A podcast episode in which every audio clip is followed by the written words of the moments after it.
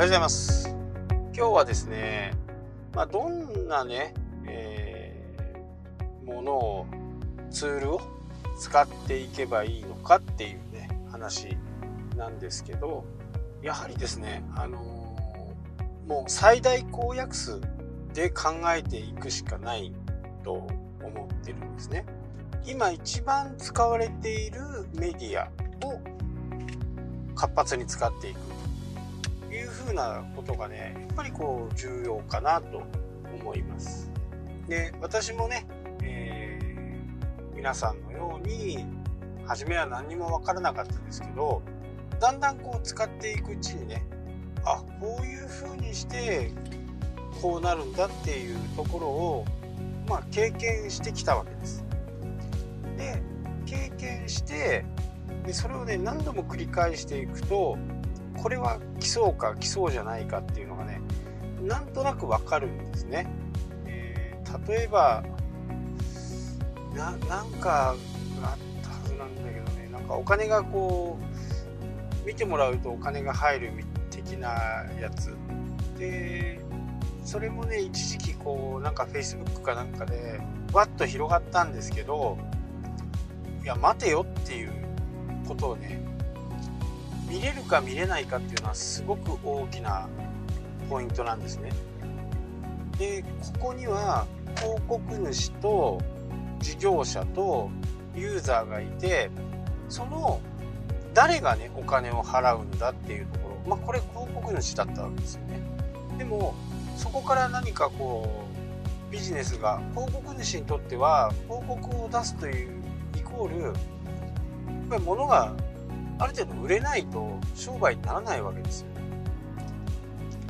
じゃあこの広告主はね定期的にこのプラットフォームにお金を払っていくかっていうことを考えるとまあ払わんだろうなっていうことでね私はもうそれを使うのをね全然こうやめてましたけどで紹介するとお金が入るみたいなね、えー、感じのものが、ありました。ただそれもねもう本当に1ヶ月か2ヶ月ぐらいでなくなっちゃったサービスだと思うんですよね。今ではねあのアカウントこそは残ってますけどまあアメブロも今は全然更新もしてませんしね、えー、もうそもそも最大公約数が得れないなっていう形で僕はこう今やめている状態ですね。で、まあ万が一がないとは思うんですけどこれで一気にね、えー、またアメブロの時代がやってくるのならねまた再開してもいいのかなっていうふうにね思っています。でその中での最大公約数は何なのかっていうところ。一番ねやっぱり人が集まるところ。みんながこう多く見ているところ。そこにやっぱりビジネスチャンスがあるんですよね。10人ぐらいのコミュニティよりも100人のコミュニティ100人のコミュニティよりも1000人のコミュニティの方がいいっていうのはまあ誰でもわかると思うんですよ。で、えー、ここでちょっと注意しなきゃならないのがまあもちろんこ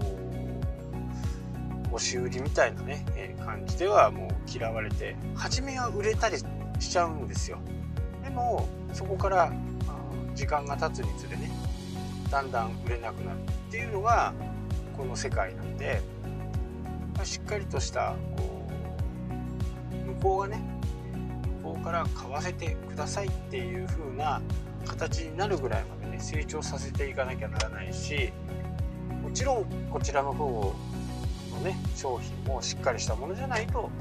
難しいと。最大公約数一番今後何が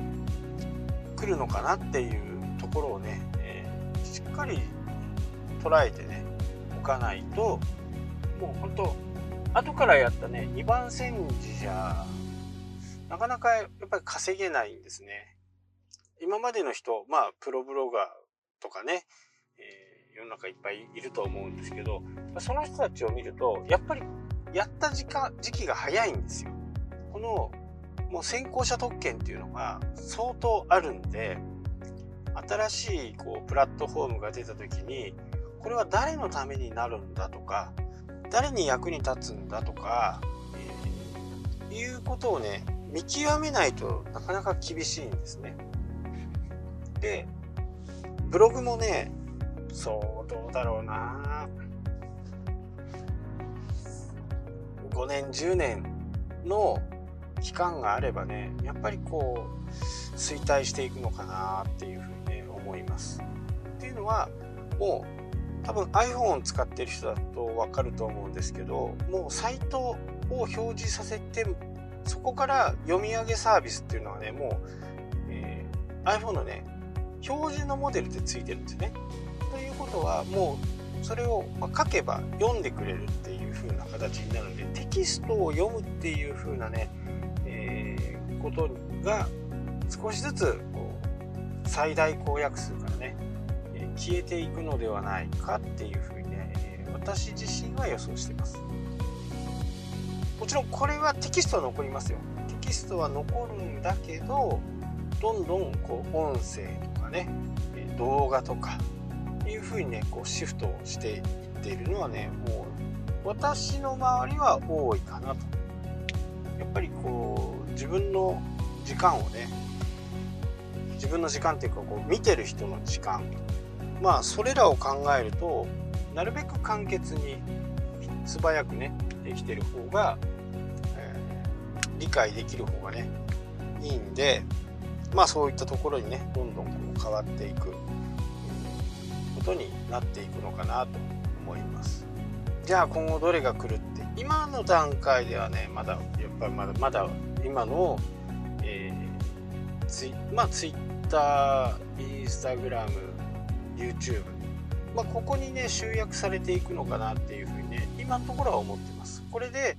えー、何かこう新しいものが出てくるのかっていうところはねちょっとまだわからないかな、えー、収益性を考えるとねやっぱりこう YouTube が一番いいのかなっていうふうにね思いますしまあブログでね、えー、ブロガーでアドセンスでやってる人はねまだまだいると思いますしそういう人たちはねもう先行者特権があって根強いファンがいるんですよねでその人たちに情報を提供していっているというもうバックボーンができてるんで今からね始めようと思うのはなかなかちょっと難しいかなと。えー、であればねもう Google マイ普通に店舗があるような人はもう Google マイビジネス一本化でもう十分だと。ただホームページウェブサイトみたいなものは持っとかなきゃダメです。持っとかないと存在してるのかなとか、えー、購入者やねサービスを買いたい人に不安を持たしちゃうんですね。なので本当こうよく言うペライチでもいいですから1枚のページでもいいから Google マイビジネスからウェブサイトに行って営業時間なんかがこうしっかり分かるような形にしておくというふうなことがね今後ますます重要になっていくのかな本当に Google マイビジネスはねいい店舗を持っている方にとっては非常にいいコスパもいいですしね。面倒といってもね1週間に1回上げていけばいいだけなんで非常にこう便利ですよね。まあ、ちょっと話は変わりますけど、まあ、ファーウェイの問題があって、え、中国からね、え、Google 自体もファーウェイのデバイスには今後、更新をしないというふうな発表もあってまあ Google からするとねやっぱり Android を世の中にねいっぱい増やしてくれたのもねファーウェイっていう安くてね良かったっていうものもあるんですけどそもそもやっぱりこう中国の政府のやり方がね変な法律を通したもんですからもうそれにこう他の企業がこうビビっちゃってるっていうところですかね。えー、中国に国籍がある人は政府がこの資料が欲しいとかっていうとこれ無条件で渡さなきゃダメなんですね。それがないと逮捕されるいうねそんなわけのわからない法律を作ったもんですからそれにね、えー、例えば中国人が Google とかに働いてまあ Google のね中枢部にいた場合に Google のこの機密資料をちょっとお前持ってこいと中国から言われると持っていかざるを得ないんですね。まあそんな世界あるのかっていうところですけどまあそれが中国っていう国のやり方ということなんでファーウェイもねまあ今持ってるファーウェイの機材は大丈夫というふうにね言ってますけどまあいち早く違う機種をねまだ他にもねファーウェイ以外にいいものがありますからそういったものに使う方がいいかなと思います。私たちねあの本当こう下っ端の市民とかがねファーウェイ使おうが何しようが構わない。まあそんな機密の情報を持ってるわけでもなく。ですけど、えー、その情報をね、え、データを国がよこしなさいっていうとファーウェイをよこさない。上げなきゃならないっていう法律だからやっぱりねファーウェイ使うのはあんまりよろしくないかなっていうふうにね、えー、思います、まあ、今後独自のね OS とか 5G とかファーウェイはやっていくようですけどまあ中国の中でねやっていく。野球好きな人だとね、えー、分かると思うんですけどソフトバンクホークスのね肩にはねファーウェイのロゴマークがついてるのでソフトバンクとは仲がいいんですけどね。まあこれが今後どうなっていくのかっていうのはちょっとわからないですね。で一番みんなが使っているものツールでもプラットフォームでもねデバイスでもそれがねやっぱり一番情報がいっぱいありますし何か壊れた時にはねえ YouTube で検索したり検索するだけでね改善方法がわかるんで、まあ、そういったものをまず使っていこうというような話でした。はい、というわけで今日はこの辺で終わりたいと思います。それではまた。したっけ？